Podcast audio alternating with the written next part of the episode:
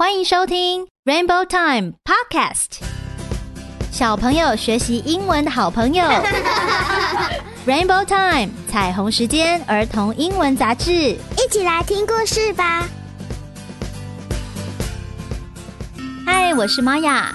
小朋友，今天的故事叫做 Jeremy Gets Lost。有一个叫做 Jeremy 的小男孩迷路了。怎么会这样呢？迷路的时候应该会很紧张、很害怕吧？到底发生了什么事情？我们一起来听故事吧。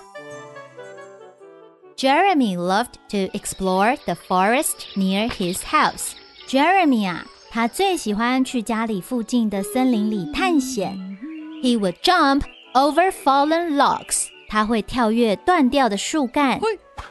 And run past little ponds. 跨过小池塘，and nap in the shade of his favorite tree。然后呢，会在他最喜欢的一棵树下睡觉。When it was time to come inside for dinner，每到了吃晚餐的时间，his mom would yell，他的妈妈就会大喊着：“Jeremy，Jeremy，回家啦！” Jeremy 就会醒过来回家吃饭。OK，日子就这么一天天过着，没有发生什么特别奇怪的事情。One day，有一天呐，Jeremy explored a new part of the forest。Jeremy 他走到了一个从来没有去过的地方探险。Wow！The trees were taller。那里的树比较高。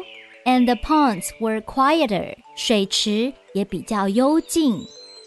After a while，过了一会儿，Jeremy said. Jeremy 说：“Hmm, I don't remember the way home. 嗯，我忘记回家的路了。Oh, I know what to do. 不过我知道怎么做哦。” Jeremy tried to follow the same path he had taken. Jeremy 试着沿着他本来走过的路往回走。Over fallen logs，他穿越断掉的树干，and past little ponds，跨过小小的池塘。But he could not find anything familiar。但是呢，四周的景色啊，没有一处是他熟悉的。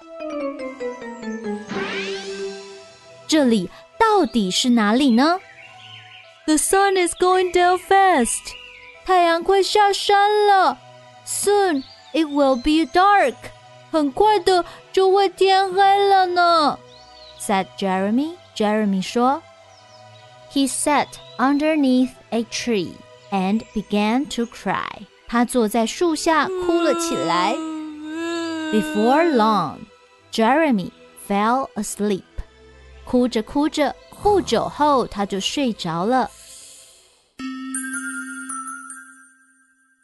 小朋友听着 Jeremy 迷路的故事，真的好替他感到紧张。想想看哦，一个年纪这么小的小朋友在树林里迷路了，又不知道回家的路，谁会最担心呢？当然是他的爸爸妈妈呀。后面的故事会怎么发展呢？让我们一起期待下一集吧。